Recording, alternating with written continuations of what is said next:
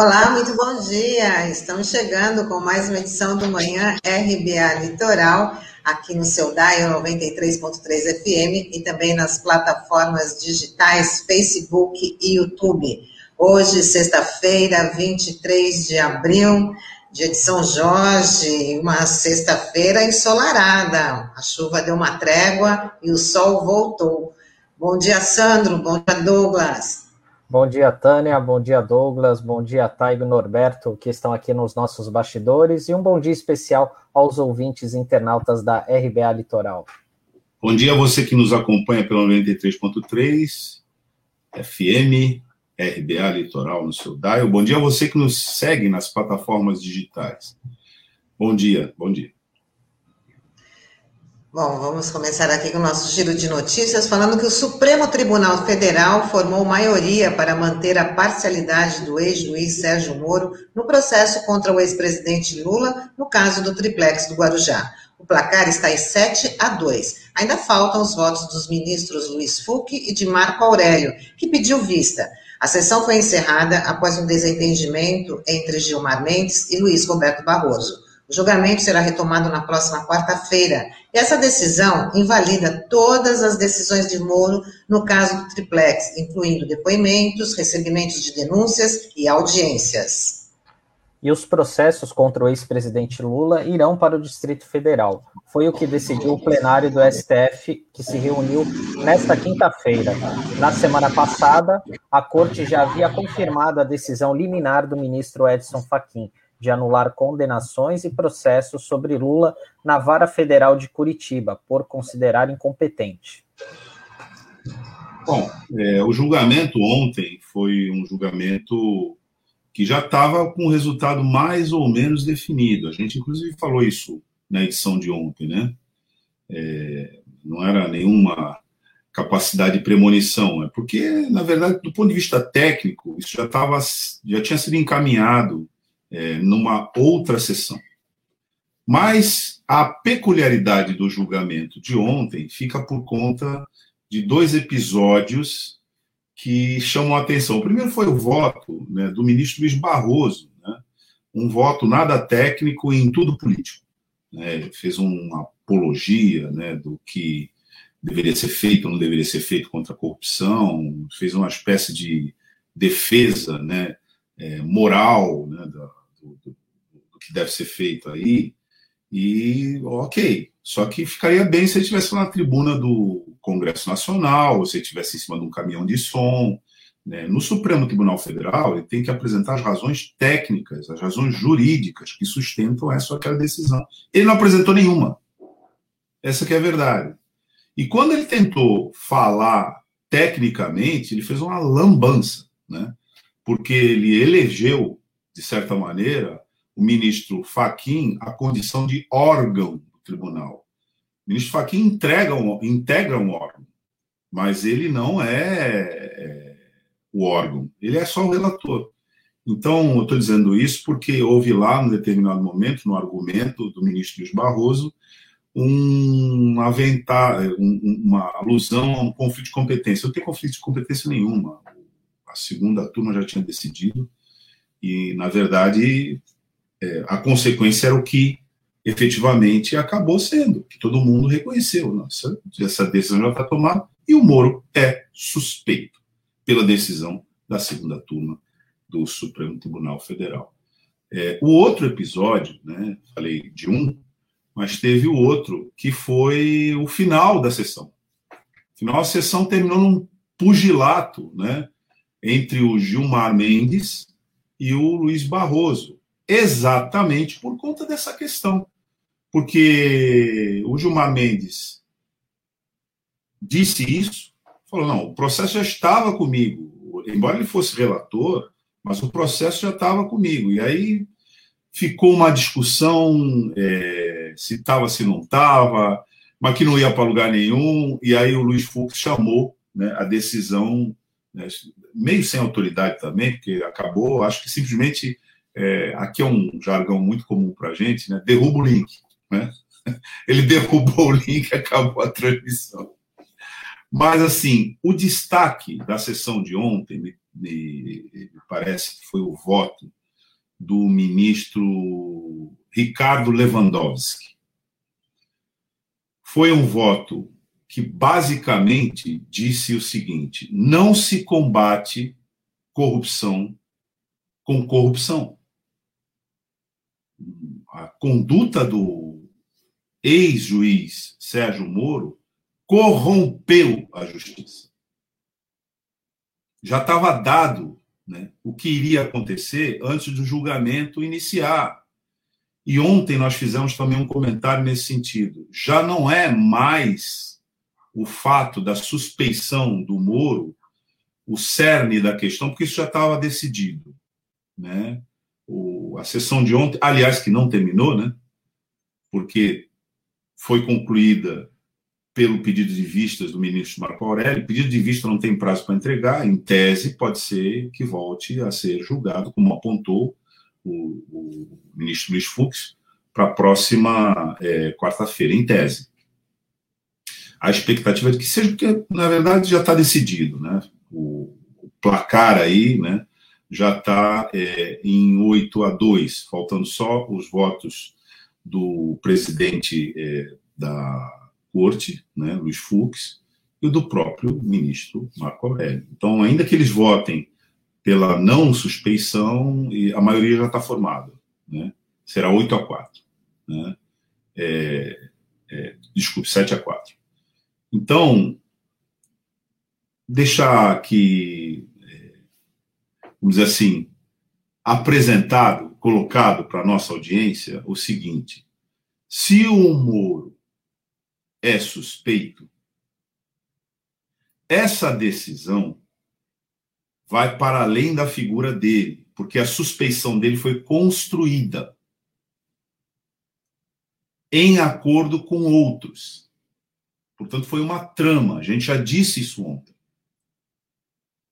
Aí não é só o princípio do juiz natural que foi comprometido com a parcialidade do Moro o princípio do promotor natural também foi comprometido com essa suspeição, porque os diálogos mostram que havia arranjo para tudo antes de se começar o processo. E arranjo com quem? Com os, pro, com os procuradores da República. Procurador da República é o nome que o promotor recebe quando ele passa no concurso para ser promotor de justiça federal, né? Então ele é procurador da República. Esse é o nome. Né? E, portanto, ele está vinculado ao princípio do juiz natural. Agora, essa questão da suspeição vai começar a ser investigada para os outros. É esse o efeito prático. Né?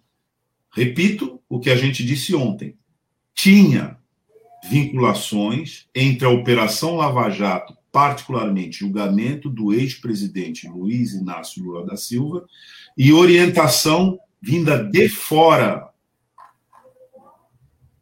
como foi demonstrado pela reportagem do Le Monde, mas já tinha, já vinha sido largamente anunciado pelo The Intercept e também na operação spoofing. Quer dizer, como é que fica isso? Você tem autoridades de Estado daqui, judiciário, né, um juiz de direito é, envolvido numa tramóia com o Departamento de Estado que envolvia negócios brasileiros, que envolvia Petrobras, que envolvia quebra de empreiteiras é, aqui, aniquilamento da indústria do Brasil. Gente, são mais de 14 milhões de pessoas que perderam emprego por conta disso.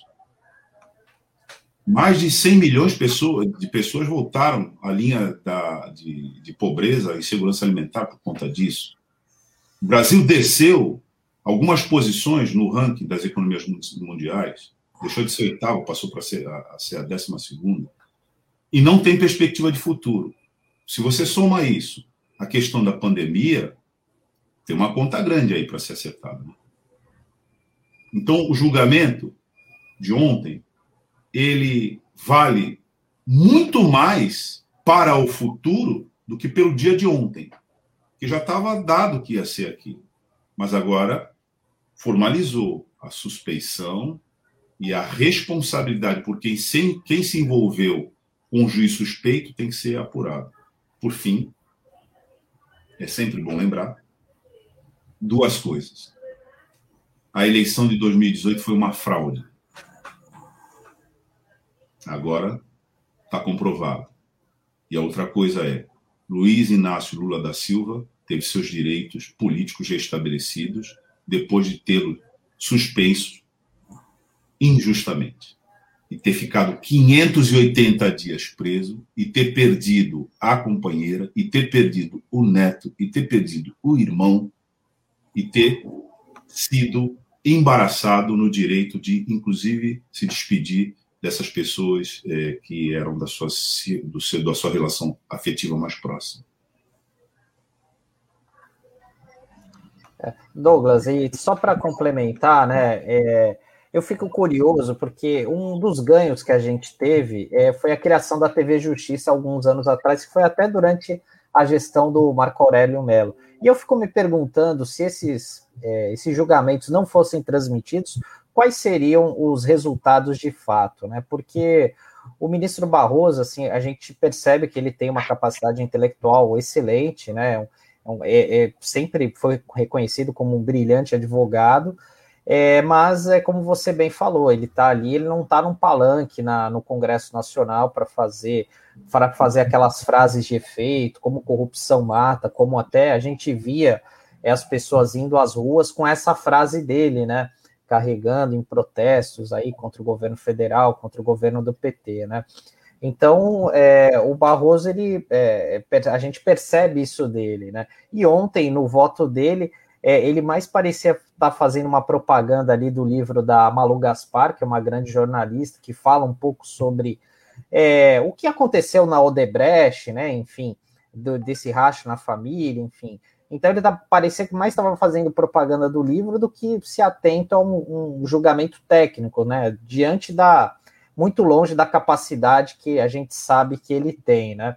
Mas é, a gente sabe também o vínculo que ele tem com a Lava Jato, né? as conversas aí é, divulgadas pelo Intercept mostram a relação dele, que ele participou de jantares, enfim, né? E também isso me faz lembrar é que teve algum seminário promovido por algum jornal, não sei se foi a Folha Estadão anos atrás, que ele falava o seguinte, que é que o judiciário ele desrespeitava sempre o sentimento social e por isso ele perdia a legitimidade. Ou seja, é uma frase bem para você jogar, jogar para a plateia, né? E não para você a ter, ter um voto técnico, né? Que, assim, uma discussão como ontem, como, to, como deveria ser sempre, né, no judiciário, a gente precisa se ater a essa questão técnica, né? Até porque, é, assim, muitas injustiças são cometidas, como foi o caso é, do ex-presidente Lula, né? Que ficou aí quase dois anos preso, né? Diante de uma, de uma farsa aí, de algo um processo totalmente enviesado que a gente viu qual era a principal finalidade desse pessoal da Lava Jato. É, eu imagino que a partir de agora, né, Sandro, e, a, e eu quero reiterar o que você disse. Eu vivi em Brasília um tempo, antes do ministro Luiz Roberto Barroso assumir o Supremo Tribunal Federal, e eu também pesquisei na Universidade de Brasília, fiz parte de um grupo de pesquisa, aliás, liderado pela é, subprocuradora-geral da República, Ela Vieco, uma jurista muito respeitada, várias vezes, inclusive, candidata à Procuradoria-Geral da República, e a gente pesquisava, inclusive, sistema de justiça nas cidades satélites, e ele era respeitadíssimo. Era um ele é professor da UNB né, o ministro Barroso. E como advogado, respeitadíssimo. Inclusive, teve um, de certa maneira, quando ele foi indicado para o Supremo Tribunal Federal, teve uma comemoração das pessoas lá. Mas ele chegou no Supremo Tribunal Federal e virou essa coisa que ninguém reconhece. O, o, o, o caso mais emblemático, né, quem quiser entender um pouco essa dinâmica persecutória, a qual ele fez parte, né, é, a gente recomenda que acompanhe o blog, aliás, o portal, desculpe, é, do importantíssimo jornalista Luiz Nassif, né, o GN, GGN. Acompanha muito os votos do Luiz Barroso. E eu só chamo atenção para o fato de que ele foi o mais foi o voto mais letal contra os trabalhadores na reforma trabalhista. O voto, é, a classe trabalhadora, movimento sindical, precisa estudar o voto do Luiz Barroso para entender como uma pessoa se torna é, inimiga visceral da classe trabalhadora, né, como ele fez no voto dele, que acabou né, com, praticamente com a CLT e, de certa maneira, com o artigo 8 da Constituição. Então, você tem razão, Sandro. É, são duas coisas, né? E a gente precisa ficar atento. E aí a sociedade vai aprendendo com isso também, né? É uma coisa, ali é um, ali é um ambiente técnico.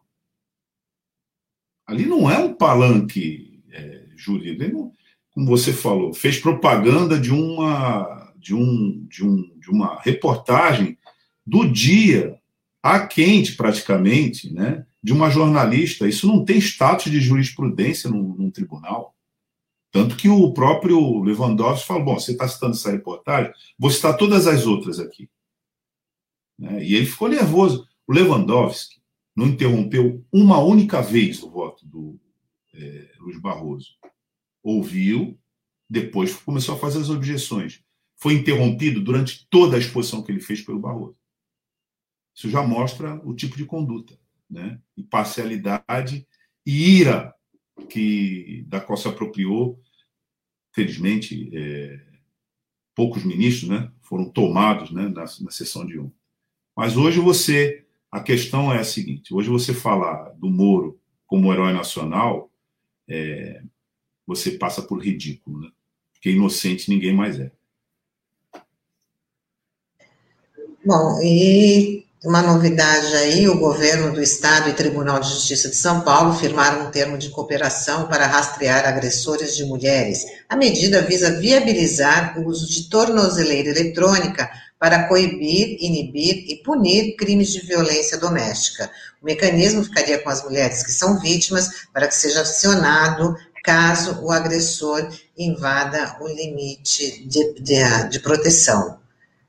É uma medida aí importante porque tem muitos casos que chegam às vias de fato justamente porque não tem um controle desse limite de proteção. São muitas denúncias, né? Então a vítima sempre acaba ali denunciando, mas não tendo a proteção de fato do Estado. Então, agora, essa saber se essa experiência aí vai ter um resultado positivo. Mas é, se trata aí de uma boa notícia.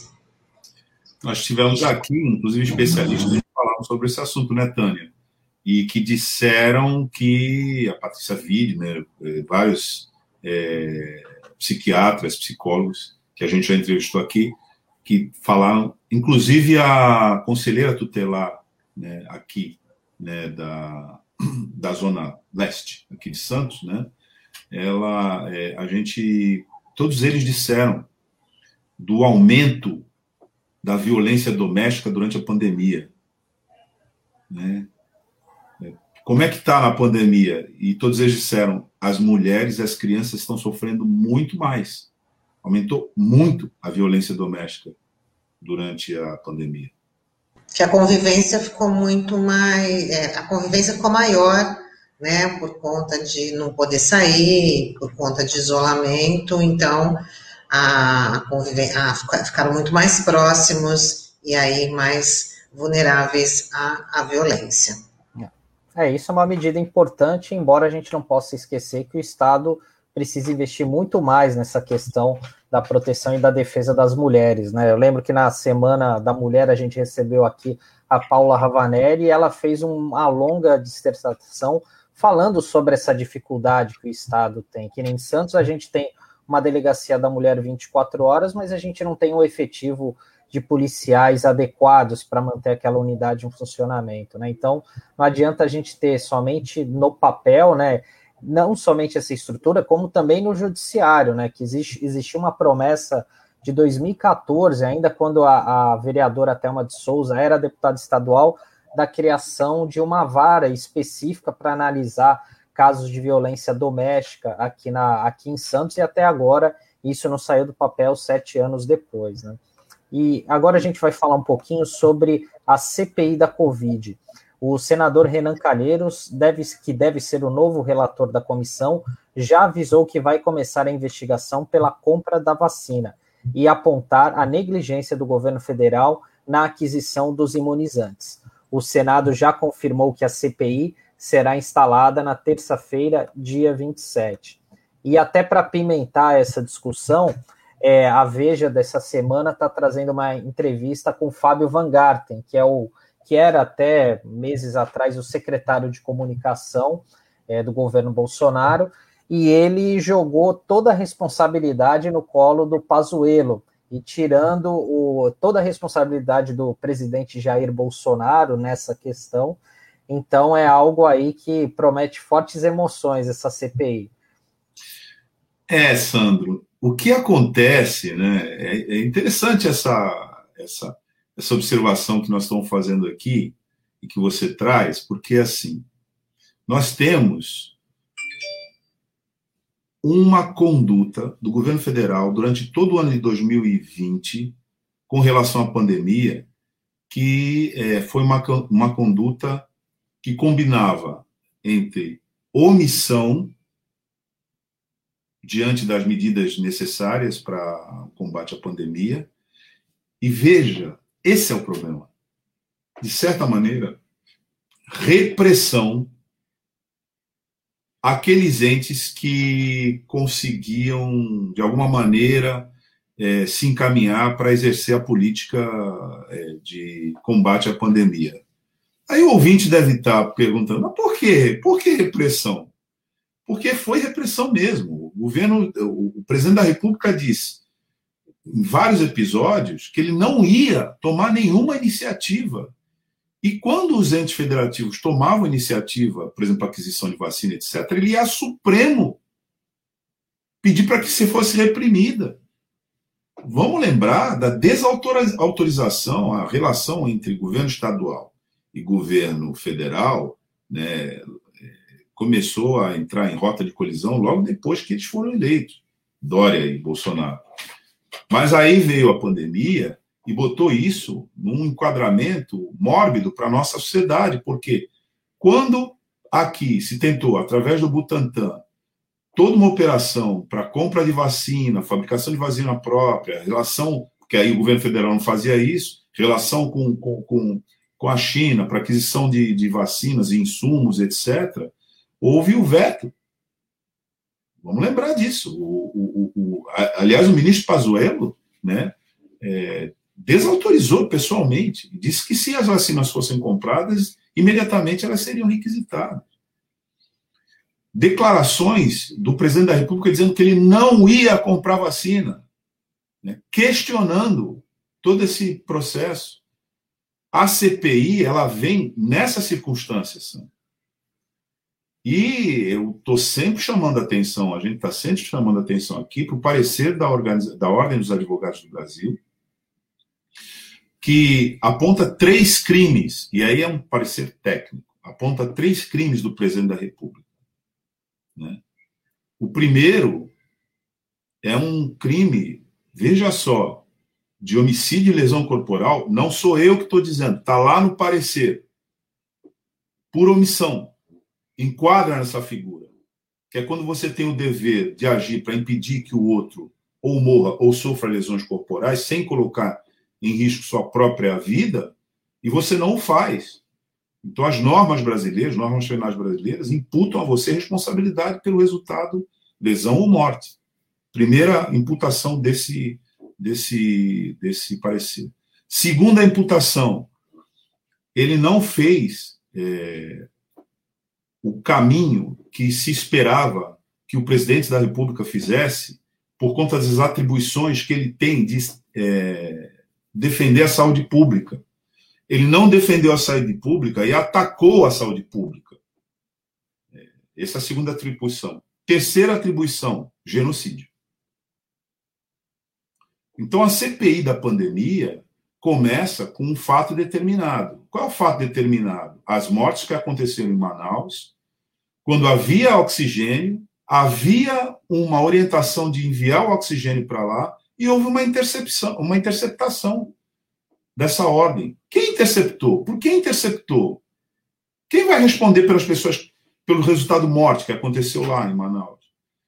E aí o problema é que isso já começa a se alargar na medida em que é, elementos conexos vão se juntando a isso. Posso citar aqui é, a utilização do orçamento das Forças Armadas, mais especificamente do Exército Brasileiro, para aquisição de cloroquina e distribuição de cloroquina no território nacional.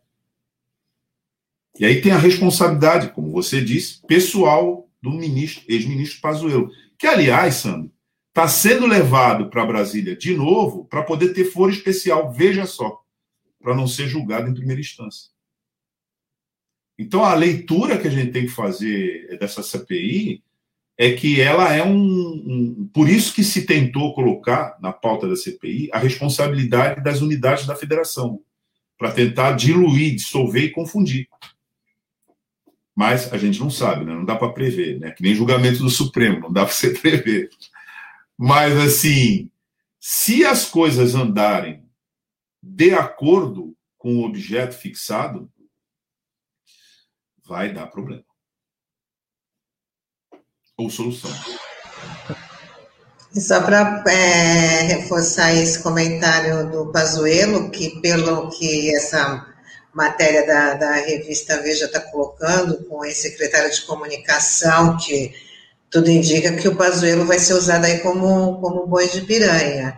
E o presidente Bolsonaro também já está mexendo os pauzinhos para colocar o Pazuello na Secretaria-Geral do Exército, trazer ele para Brasília, que está lá em Manaus, né, trazer ele para Brasília para ficar mais perto, acho que para conter o, o, o ex-ministro da Saúde, porque, pelo que ele já demonstrou também, ele não deve aguentar tudo muito calado depois de, de passar por toda essa humilhação né, além de demonstrar toda incompetência, mas também passou por uma grande humilhação, principalmente naquele episódio quando ele fala que tem um que manda e o outro obedece, e ele mostrou que era muito obediente, então vai ser mais um problema aí para o Bolsonaro conter é, a irritação, se caso acontecer, do ex-ministro Pazuello.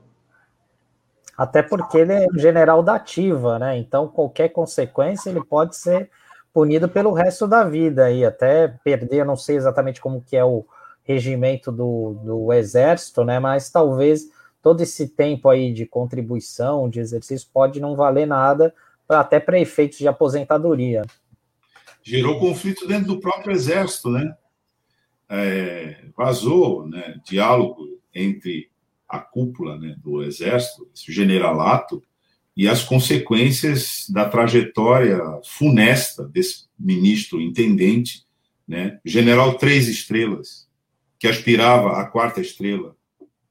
Né? Ele é general de brigada, aspirava a ser general de exército, mas parece que já perdeu a ilusão e agora ele está se virando para ficar pendurado num cargo do governo federal que lhe dê foro né, adequado, porque ele já está torrado em todas as na verdade, um general intendente é, é, é o paradoxo do Brasil, né, Sandro, Tânia?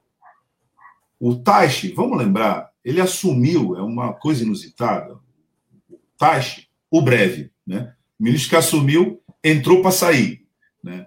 Mas quando ele entrou, ele foi é, muito comedido no discurso dele e destacou que não se faz, não é um protocolo isso, dizendo: olha, eu estou aqui apresentando meu secretário executivo, que é especialista em logística vocês lembram que isso já é um fato, né? E é ele que vai resolver essas questões. Depois ele foi substituído pelo especialista em logística, que de logística não conhece nada. Aliás, se você quiser, parece que, o, que, o, que esse ministro não teria condição de administrar nenhum, nenhuma dispensa de escola municipal. Né? Então, é, é uma coisa maluca. Né? O Brasil, como dizia o Tom Jobim, não é para iniciantes.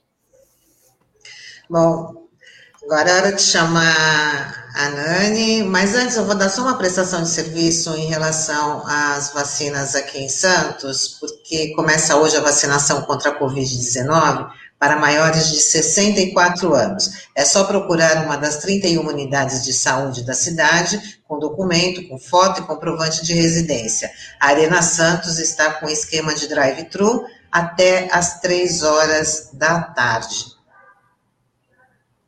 Então, agora sim, vamos chamar, vamos chamar a Anne Boni, que hoje sextou.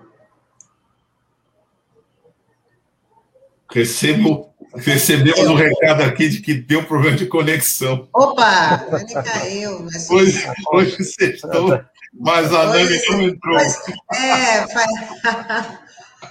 O, o, dialeto, o dialeto cultural vai esperar um pouquinho mais. Hoje, vamos chamar o Canduta. Mas o Canduta está na área, vamos adiantar com o Canduta. Aqui, hoje sextou e a Nani tropeçou.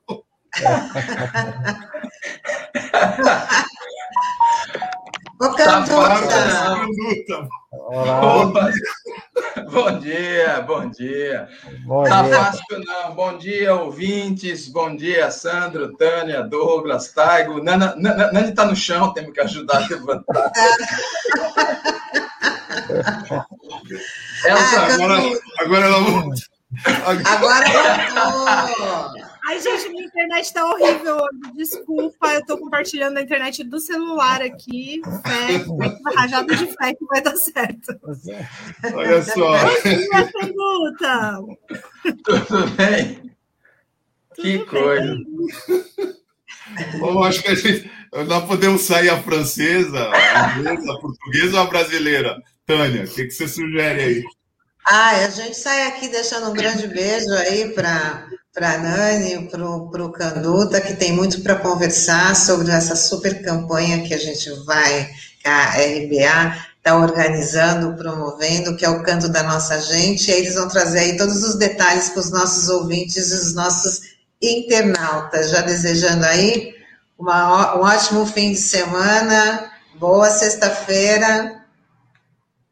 É, só avisar, né? Porque ontem a gente falava aqui o seguinte, né? A gente fala todo dia. E agora você fica com o Olavo Dada, que daqui a pouco vai chegar também, também está fazendo um caminho né, alternativo, mas ele chega, né? E, e, o, e a gente estava falando também, e você fica com o Olavo Dada, com o Som da Praia, e com o Maestro, Marcos Canduto, com o Tari Brasil, mas as pessoas, grande parte de quem acompanha a gente é, aqui, é, pelas plataformas digitais, não conhece, né? Não tem a identidade visual do Marcos Canduta. Aí. Não estão perdendo grande coisa. aí a gente, a gente começava tipo, Não se deprecie, Canduta. Finalmente, é maravilhoso. quem acompanha a gente pelas plataformas digitais vai poder ter a identidade visual, porque agora a linguagem na comunicação a sua cara virou sua identidade e a, sua, e a, do, a do Olavo, que daqui a pouco chega aqui. O Santista aí. Apresentando, viu, Tânia? Apresentando para quem nos acompanha é, pelas plataformas digitais, Marcos Canduta, esta figura aqui, né, que está aqui no vídeo, com essa camisa do Santos Futebol Clube, para alegria do nosso querido, é, é, do nosso querido Rodrigo Bertolino, que, tá, que eu estou vendo que está acompanhando aqui.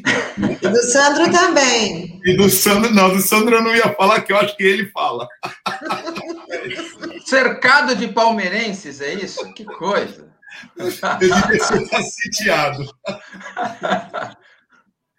Bom, é gente. Isso, é isso. Então, Sandro, tem algo a falar? Não, Depois. Só, só, Quer falar do pra... time também, Sandro? Cadê ah, sua camisa? Ah, eu, eu, sou, eu sou palmeirense. Eu sou palmeirense. Que tristeza, Sandro. Furo de reportagem. Ou seja, Ai, ou seja, o Sandro, o Sandro não tem mundial. Olha lá. É. Olha, aí vai ser uma conversa longa. Nessa eu não vou poder te ajudar. A gente vai ter que desmistificar outras coisas aí. é. Bom, o Santos fez aniversário esse ano, é, é esse mês, né? Aniversário do Santos, 109 anos aqui, no dia, último dia 14. É, é um time, assim, é um clube que a gente não pode é, é, obviamente é um rival, né? Mas é um dos grandes clubes do país e do mundo, né? Então tem uma história riquíssima aí, né? A gente tem o privilégio, né? Porque é, não é todo lugar que, é, que a gente tem um time da cidade para poder acompanhar, né? Isso é muito legal, assim. E isso faz falta no nosso dia a dia, né? É muito triste, assim, às vezes conversando com outras pessoas e tal, né? É, mas é muito legal acompanhar jogos na Vila, independente se você torce para o Santos ou não, né? É muito, muito bacana. Olha, eu, eu proponho que você leia os dois últimos comentários, é, Tânia Maria. Sim, o Rodrigo mandando um abraço para os vice-campeões da Libertadores, Rodrigo Bertolino. O, o Beto Arante dizendo que o Olavo Dara também adora o Santos. Nossa, como adora! A gente que conhece o Olavo sabe como ele adora. É.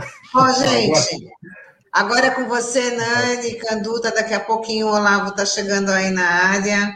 Tá? Bom programa para vocês e um ótimo fim de semana aí para todo mundo, para os nossos ouvintes, nossos internautas e até segunda. E lembrando que depois da Nani tem a estreia aí do programa Ponticidade com Chico Nogueira. Nani Boni, Marcos Canduta, ouvintes, internautas. Tchau, Tchau, gente. Até segunda. Tchau. Tchau. Então, gente, achei que ia entrar a vinheta, Taigo me pegou desprevenida, mas é isso. É, agora a gente vai conversar com o Canduta, jogador raro aqui com a gente. A gente vai falar um pouco sobre o, o nosso primeiro de maio, que é o Dia do Trabalhador, e a gente está fazendo uma iniciativa aqui pela RBA Litoral com várias parcerias e a gente vai fazer um grande evento on, totalmente online a partir das duas horas da tarde com diversos músicos da cidade, um evento solidário que é para arrecadação de verba para pagar cachê para esses artistas que estão sofrendo com a pandemia. Conta para gente, Canduta, um pouco mais desse dia. É isso, né, Nani? Vai ser uma. Ó, tá o, tá o, o flyer aí na, na tela, né? E a gente eu, você e o Olavo entramos ao vivo. A galera tá mandando vídeo.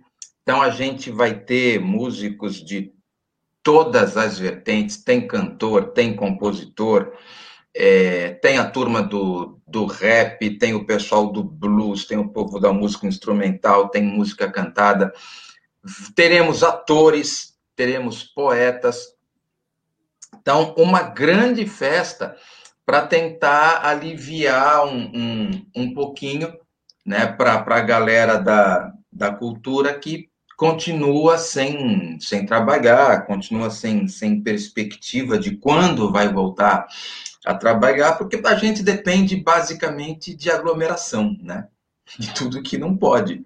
Saudade, Quanto mais. Inclusive. Pois é. Quem, quem está com saudade. Quem está com saudade do esquerdantina aí, levanta a mão, né? Quer dizer, então, como é que você faz? Né? Não faz. E, e, e nessas, é, alguns se viram numa situação mais, mais fragilizada, sem ter para onde correr.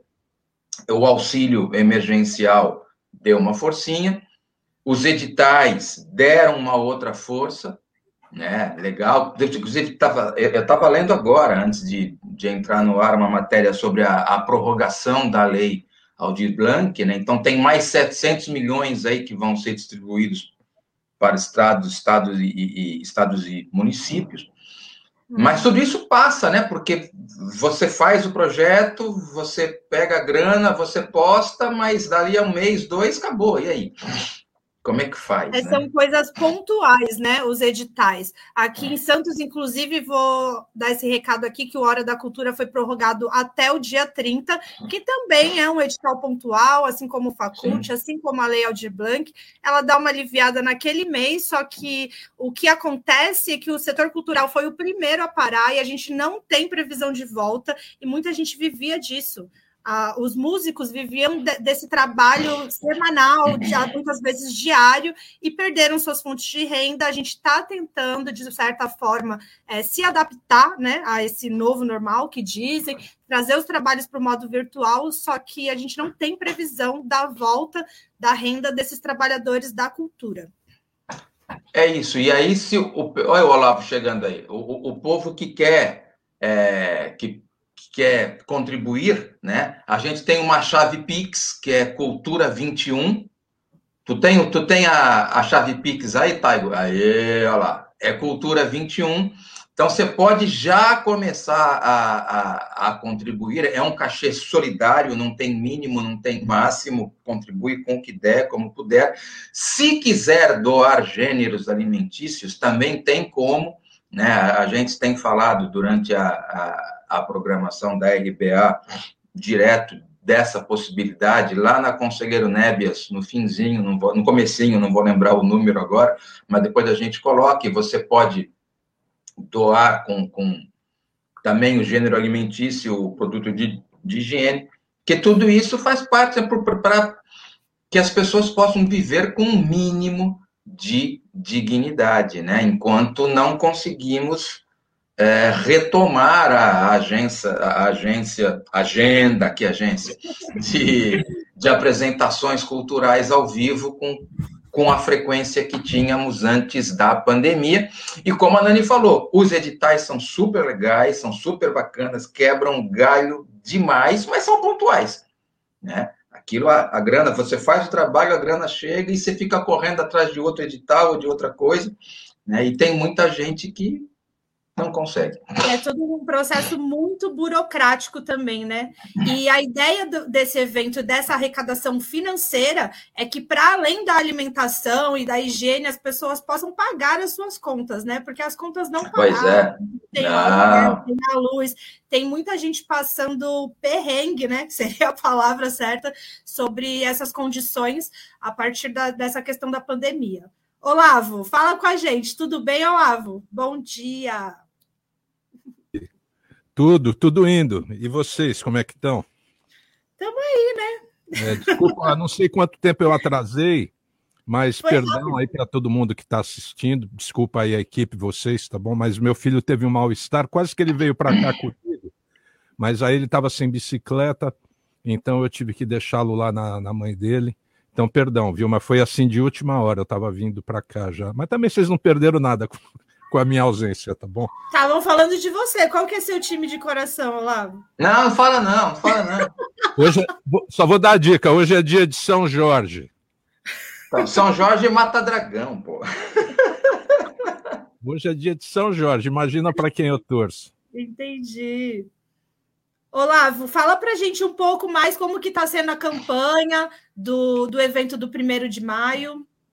Como que você está então, sentindo essa campanha? É, Como está sendo a reação tô, da galera que está participando? Não sei quanto a vocês, porque a gente acompanha ali o. o eu acompanho o Male Male, né? Que eu sou muito ruim de WhatsApp, mas é, a gente que está ali dentro do grupo é, vê que tem um engajamento muito grande. Então está sendo muito legal ver engajamento até de pessoas de fora, sabe?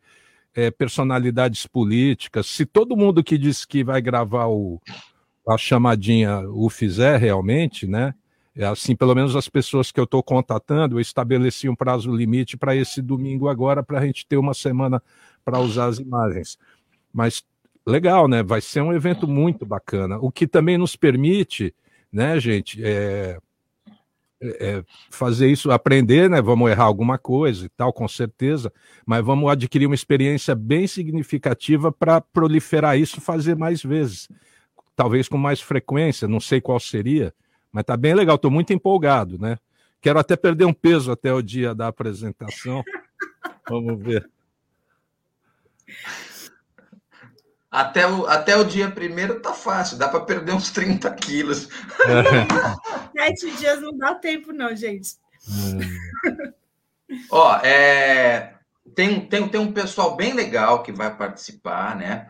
Então, é, eu estava aqui agora conversando com o Wilmar, o Wilmar me mandou vídeo já, Conrado vai participar, a Mona já mandou vídeo, é, Milton Medusa, Alexandre Birket, Choro de Bolso já gravou também, a Sibeli Codonho, que é uma baita de uma cantora de São Paulo, já com uma carreira consolidada, uma carreira internacional, mandou um vídeo dela cantando só com ela cantando uma música do, do Ivan Lins com o Mark Kimball, que é só um dos caras do Take Six, só isso.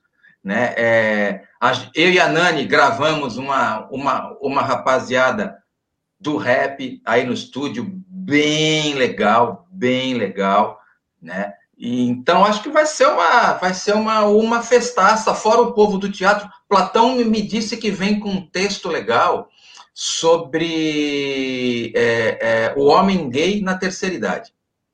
Olha só. Muito interessante. Bem interessante. É maravilhoso, né, pois é. gente? É. Eu tenho uma pergunta para fazer que algumas pessoas têm é, é, feito esse questionamento e eu não soube dizer. A, as pessoas podem mandar o vídeo para a gente inserir na programação, é isso? Alguns artistas, algumas, na verdade, me perguntaram se pode fazer isso. É para fazer isso, aliás. Sim. Nós sim. vamos participar também? Tipo, eu, eu mando um clipe meu assim? Ou... Eu estou esperando o teu vídeo. Se você quiser, sim. Eu só vou apresentar que naquela, eu artísticos. Naquela, naquela listinha que a gente comentou lá no grupo, o teu nome está lá, não sei se tu viu. Exatamente. Algum dos nomes também que a gente já gravou lá na, na, na sede da RBA Litoral, o pessoal do rap, a Medusa Braba e a Ellen Roots, Moss e Green, também vai ter a Ju Damasio, JR com o Dan Oliveira, JR sempre assiste a gente, deve estar por aí. Na poesia, a gente vai ter a Julie Lua, que é lá de Praia Grande, Ornella Rodrigues, Kleber Fernandes, Vilene Lacerda. É muita gente que está participando, que está ajudando a gente, que está colaborando na campanha e que está se voluntariando né, para fazer parte desse movimento que a gente está é, articulando em, coletivamente para poder dar essa força para os trabalhadores da cultura que estamos nessa situação horrorosa por conta da pandemia. que mais, Olavo? Não, não tenho, não tenho, não tenho mais nada a acrescentar, não. Assim, elogiar, né, a arte que Nono, né, Nono Arantes sempre arrebentando, né, muito linda, ficou muito bonita mesmo. Convidar o pessoal também para a estreia do, do, do programa do Chicão Nogueira, logo mais, né? Sim também, que vai acontecer hoje, e aí vai acontecer também todas as sextas-feiras, a partir da semana que vem. Já estamos divulgando desde terça o Porto Cidade, né? Muito legal. E, e é isso. Pedir perdão de novo pelo meu, pelo meu atraso, mas vamos aí, né? Agora é contagem regressiva, porque dia primeiro, sábado que vem, está chegando, vamos que vamos. É isso. O maestro falou de perder 30 quilos, isso eu não consigo, mas acho que uns 300 gramas acho que eu vou, eu vou perder. Mas não tem problema, como a gente vai ficar no ar lá no estúdio, vou levar um pãozinho de calabresa para ajudar a, a, a, perder peso. Olha, eu estou líquido também, que você, é, você, você, é maestro, você é tão bom no pão quanto nos líquidos. Eu, eu sou mais petroleiro do que cargueiro, então se você vier com líquido, eu, eu prefiro. Traga lá. e a gente pede para o Taigo fazer só plano americano, assim, ó. Aí a gente fica tudo pelo menos meio magrinho, se filmar assim. Ó. Bom, acho que é isso, né? Vai ser, vai ser realmente um, um, um evento bem bacana e, e, eu espero de verdade que o ano que vem a gente possa repetir né, esse primeiro de maio, mas como um primeiro de maio do trabalhador e da trabalhadora da cultura sem essas necessidades de né, de estar tá arrecadando grana, ou seja lá o que for, mas uma festa mesmo, a festa do trabalhador e da trabalhadora da cultura, com todo mundo já vacinado, com todo mundo trabalhando. Na rua, né, Canduta? Na rua, gritando rua. fora Bolsonaro, né? É isso, na rua gritando, aglomerado gritando fora Bolsonaro. Acho que nem vai precisar esperar. Até lá, tomara, tomara. Acho que nem vai precisar esperar até lá. Mas com certeza a gente está plantando um embrião, cara. Estou muito orgulhoso, sei que vocês também, de estar tá fazendo parte disso, né? Realmente eu creio que vai ser um divisor de águas. Eu tenho certeza que a gente está protagonizando um momento histórico muito legal aqui na cidade. E parabéns, né, à RBA Litoral 93.3 FM, Setaporte, Fundação Setaporte, por estar tá cumprindo justamente o papel a que se propõe que é estar do lado da, das lutas sociais, dos sindicatos e dos artistas e do povo trabalhador em geral. Muito legal. Estou bastante orgulhoso mesmo de estar tá fazendo, modestamente, dando a contribuição a essa página histórica dessa cidade que tem tanta história, né? Já teve, pelo menos. E berço de diversos artistas, né? Coloca o Pix para gente de novo, Taigo, por favor. Cultura 21, né? Isso. Isso, a nossa chave Pix é Cultura 21. Vocês podem colaborar com qualquer quantia, não tem quantia mínima, e essa, esse dinheiro vai ser revertido em cachê para os músicos que estão em necessidade nessa questão da pandemia, que estão perderam seu trabalho, não, perderam suas fontes de renda do dia para a noite e ainda não conseguiram se restabelecer. Lembrando que a gente teve o auxílio emergencial né, no começo da pandemia, e agora ele voltou com um valor vergonhoso que dá até preguiça de falar, ainda mais pensar e contando com o aumento de todas as contas que a gente está tendo, as pessoas estão numa situação bem difícil mesmo, então quem puder colaborar, Cultura 21 é a nossa chave Pix. Também estou muito orgulhosa desse evento. Lembrando, dia 1 de maio, a partir das duas horas da tarde, são diversas apresentações artísticas de música, poesia, teatro. Muita gente boa vai estar aqui junto com a gente. É isso. E lembrando que hoje, 23 de abril, é o Dia Nacional do Choro, né? Esse que é o, o primeiro gênero musical genuinamente brasileiro, o choro anterior ao samba, o choro é a raiz de quase tudo que a gente tem aqui. E no Tarde RBA Litoral, lógico que a gente vai tocar uma cacetada de choro bom, mas como é do meu praxe, não vai ter doce de coco, não vai ter noites cariocas, não vai ter essas coisas que tá todo mundo de saco cheio de ouvir. Vai ter choro novo, choro bom, mas choro novo. Você é bom nisso no choro, viu, Canduta? Puder, ah, eu choro. Adoro. É isso, gente. Daqui a pouco vai começar o programa do Chico Nogueira e o nosso, o nosso quadro Dialeto Cultural, a partir da semana que vem, ele vai começar um pouco mais cedo, né? Normalmente a gente entrava no ar por volta das 9h40, 9h30, e a partir da semana que vem a gente vai estar entrando um pouquinho mais cedo, todas as sextas-feiras. Muito bom. Por sinal, por sinal, eu quero aqui falar de público que esse quadro Dialeto Cultural foi um gol de placa da RBA Litoral. Eu tenho, estou sempre ouvindo, às vezes não dou bom dia, mas é muita história boa tá passando aqui, né? Que a Nani está trazendo para gente, ó, gol de placa. Que honra ser elogiada aqui ao vivaço pelo Canduta. É isso, gente. Vamos entrar então agora com com o programa do Chico Nogueira. Qual é o nome do programa mesmo, Canduta? É, Porto Cidade. Porto Cidade. Mas ó, não é bem ó, né? daqui a pouco. E, ó, tá? é, é, é, esse eu, eu, eu morri de inveja foi, foi desse, desse robô aí atrás, hein? Olha isso, que coisa linda, hein? Ai, que esse, é, Olha que, que robozão. Quando era moleque, eu tinha um desses. Natal da criança, né? e ele atira umas flechas, ele dança, canta, é uma maravilha esse robô. Eu só não aguento mais a música dele. às vezes eu tiro a pilha, sabe? Eu sou boa mãe, mas às vezes eu tiro a pilha e finge que acabou. É justo.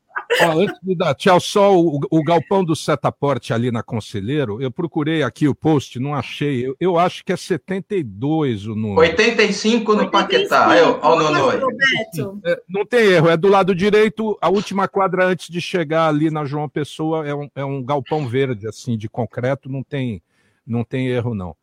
Tá então é isso aí, gente. A doação de alimentos, Conselheiro Nébias 85, e quem quiser doar financeiramente com algum, alguma grana para a nossa campanha, a chave é a chave Pix é Cultura 21. Eu quero só dar mais um recado que hoje começa também o Festival Mais.